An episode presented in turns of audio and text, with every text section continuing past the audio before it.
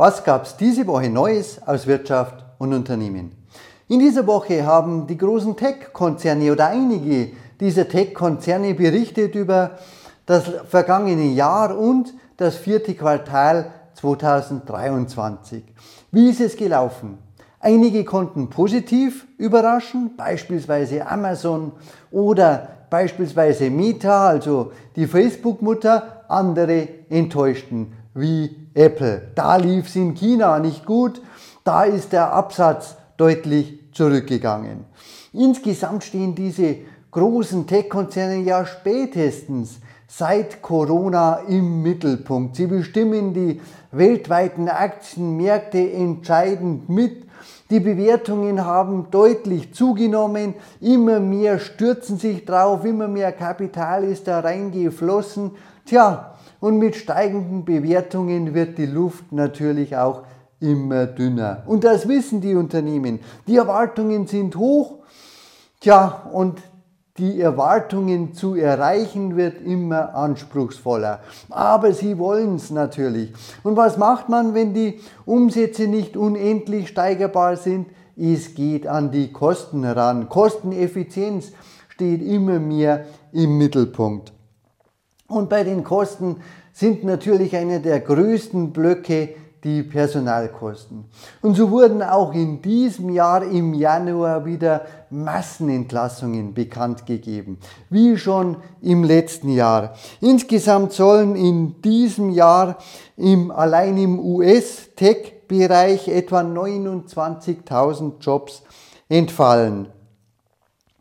Manche denken ja, es ist super, in solchen Konzernen zu arbeiten, weil das Arbeitsklima toll ist, weil diese Konzerne im Mittelpunkt stehen, tolle Produkte, Dienstleistungen entwickeln.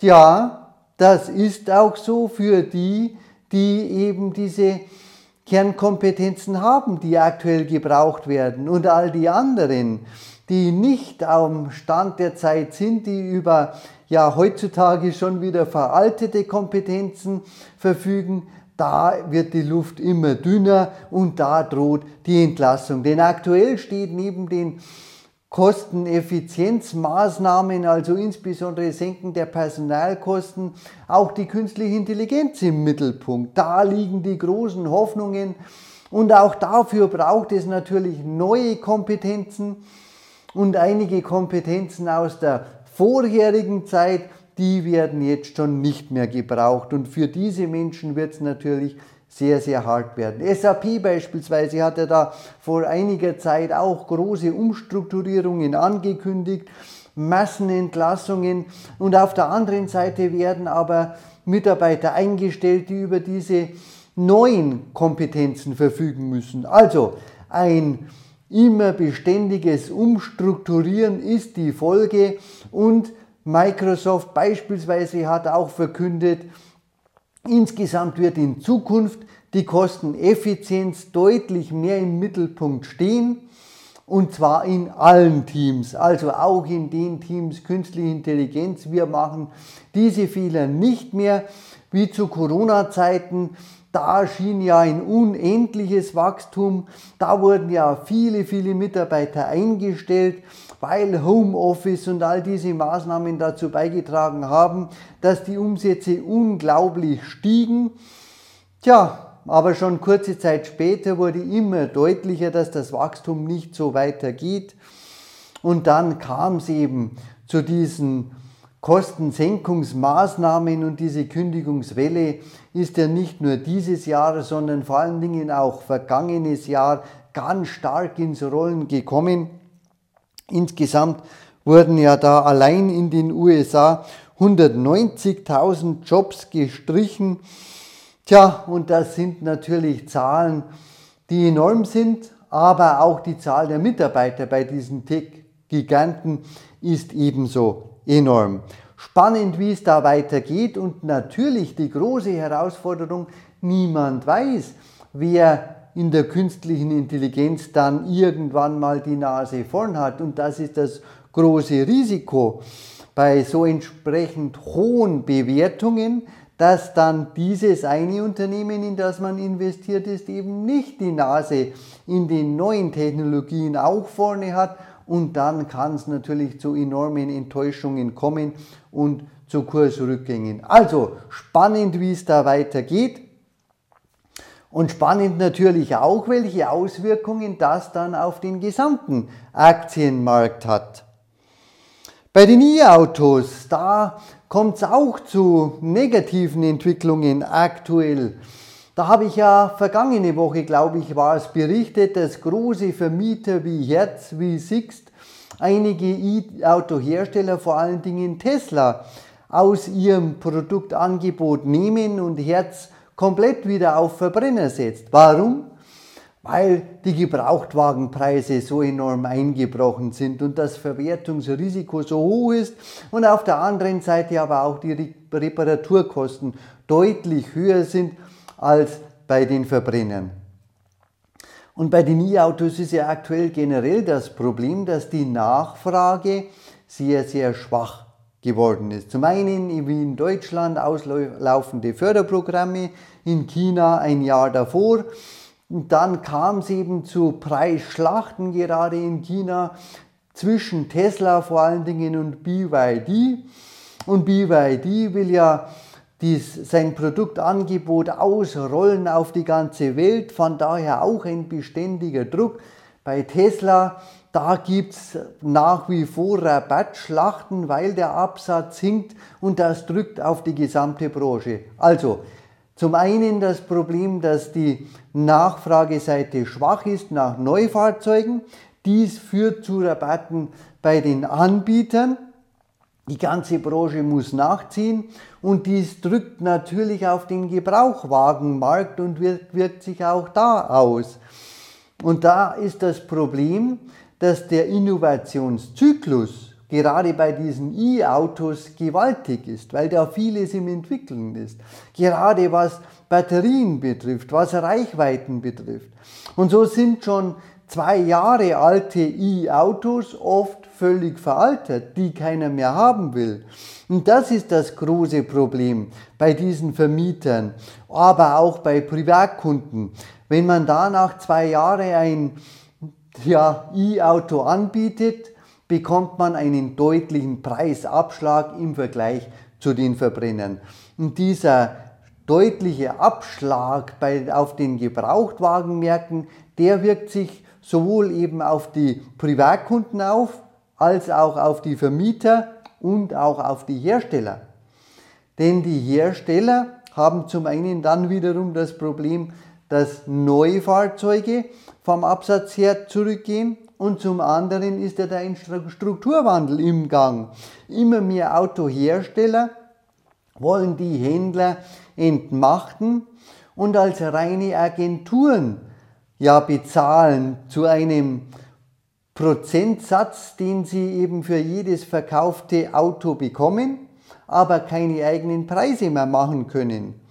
Und das führt aber jetzt dazu, und damit haben Sie wohl auch nicht gerechnet, dass Sie das Lagerwarenrisiko übernehmen müssen. Und das ist bei diesen E-Autos gewaltig. Also manche Händler sind anscheinend mittlerweile sogar froh, dass sie nur noch Agenten sind und kein Lagerwarenrisiko mehr haben, denn für die Hersteller drohen enorme Restwertabschreibungen, wenn viele E-Autos auf Halde stehen, die Rückläufer, die Gebrauchten eben zum Teil von den Vermietern, zum Teil von Leasingverträgen zurückkommen, da auch wiederum auf den Höfen der Händler dann rumstehen.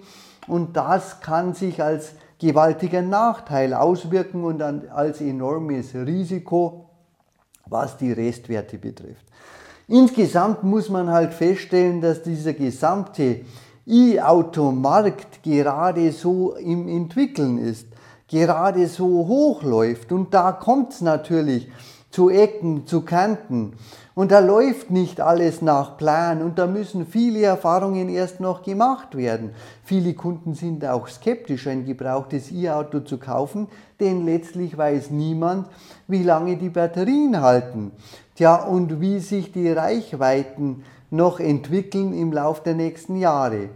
All das eben typisch für neue Märkte, die sich entwickeln und es wird wohl noch einige Jahre dauern, bis dieser E-Automarkt einigermaßen ausge, ausgereift und damit kalkulierbar ist. Und da wird es noch viele Überraschungen geben, sowohl für die Hersteller als auch für die Vermieter und die Kunden. Aktuell sind die Verbrenner da deutlich besser zu kalkulieren. Die Frage ist halt, wie es weitergeht, wenn 2030 viele Autohersteller ja bereits angekündigt haben, dass sie dann keine Verbrenner mehr verkaufen und anbieten wollen oder ob sich das Ganze doch noch nach hinten verschiebt. Der britische Energiekonzern Shell will trotz deutlich gesunkener Ölpreise seine Aktienrückkäufe fortsetzen. Demnach wird Shell im laufenden Quartal erneut eigene Aktien im Wert von 3,5 Milliarden Dollar zurückkaufen. Tja, das ist möglich wegen guter Ergebnisse, vor allen Dingen im Flüssiggashandel. Shell hat ein weiteres Quartal mit starken Ergebnissen abgeliefert und nach den Rekordgewinnen 2022 die jetzt nicht mehr folgen, also die Ölpreise Gaspreise sind ja wieder deutlich zurückgegangen, aber offenbar sind die Gewinne, Gewinne immer noch so hoch, dass sich Shell diese Rückkäufe leisten kann und ihr setzt sogar noch eins drauf, auch die Dividende wird nochmals deutlich erhöht um 4% auf 34 Cent pro Aktie. Tja, der Cashflow, der ist eben enorm stark und damit kann sich das Unternehmen sowohl die Rückkäufe als auch die erhöhte Dividende auch leisten. Der Cashflow erreicht übrigens den zweithöchsten Stand, den Shell jemals erwirtschaftet hat. Und generell hat Shell ja bekannt gegeben, dass es länger als ursprünglich geplant auf fossile Energien setzt. Und fossile Energieträger nach wie vor fördert. Das macht nicht nur Shell, das macht auch BP so. Und da hat sich aktuell eben eine Wende vollzogen, weil die Gewinne bei den großen Öl- und Gasgiganten vor allen Dingen aus dem fossilen Geschäft kommen. Deshalb vor allen Dingen im US-Bereich das Umdenken, aber auch in Europa bei diesen beiden Konzernen. Beide erwarten, dass Öl und Gas noch deutlich länger gebraucht wird als ursprünglich erwartet und warnen davor, dass zu schnell die Politik zu schnell umswitchen will, obwohl die Infrastruktur und die Voraussetzungen für die Erneuerbaren noch überhaupt nicht gegeben sind. Deshalb eben diese Warnung, es wird noch lange Zeit dauern, und die Versorgungssicherheit kann immer, ja, mehr wird es aus diesen Unternehmen bekannt, kann nur mit den Fossilen wirklich zugesichert werden. Und ein zu schneller Umstieg kann das die Versorgungssicherheit eben gefährden. Die derzeitigen Energiesysteme zu demontieren, sagt Shell, das setzt die Zukunft der Industrie aufspielt. Das sollte, dieser Fehler sollte nicht gemacht werden. Hapag-Lloyd hat während der, also diese Reederei aus Deutschland, Hamburg ist der Sitz, hat während der Corona-Krise ja enorm viel verdient und nicht nur Hapag-Lloyd, sondern die gesamte Reedereibranche. Die Frachtraten sind damals auf unglaubliche Höhe geschoss, Höhen geschossen und aktuell kehren diese wiederum zur Normalität zurück. Der Umsatz halbierte sich im Vergleich zum Vorjahr. Das Ergebnis voll Zinsen und Steuern ist um ein Siebtel des Vorjahreswerts zurückgegangen. Tja, und das alles hat dazu beigetragen, dass auch in dieser Branche Ernüchterung eingetreten ist.